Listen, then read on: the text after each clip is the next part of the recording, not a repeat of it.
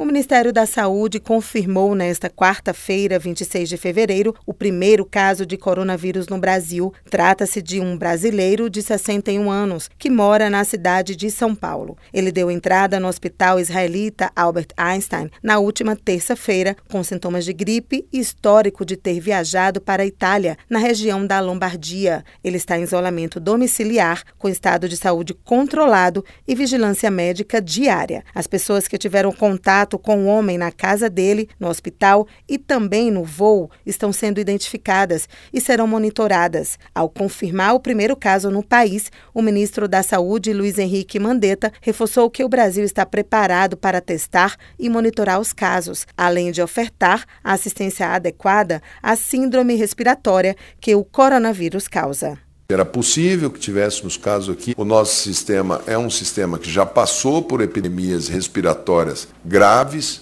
A H1N1 com certeza foi uma epidemia com um perfil mais grave do que essa que se apresenta agora. Com certeza nós vamos passar por essa situação e aguardando, investindo em pesquisa, em ciência e em clareza de informação.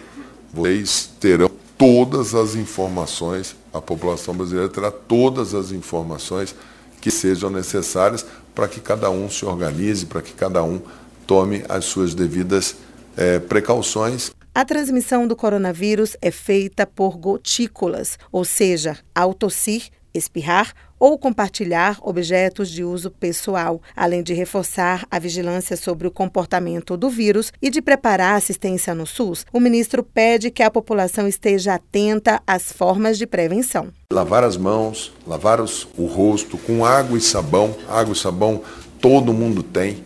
O brasileiro precisa aumentar o número de vezes que lava as mãos e lava o rosto durante o dia para que a gente possa atravessar essa e outras situações.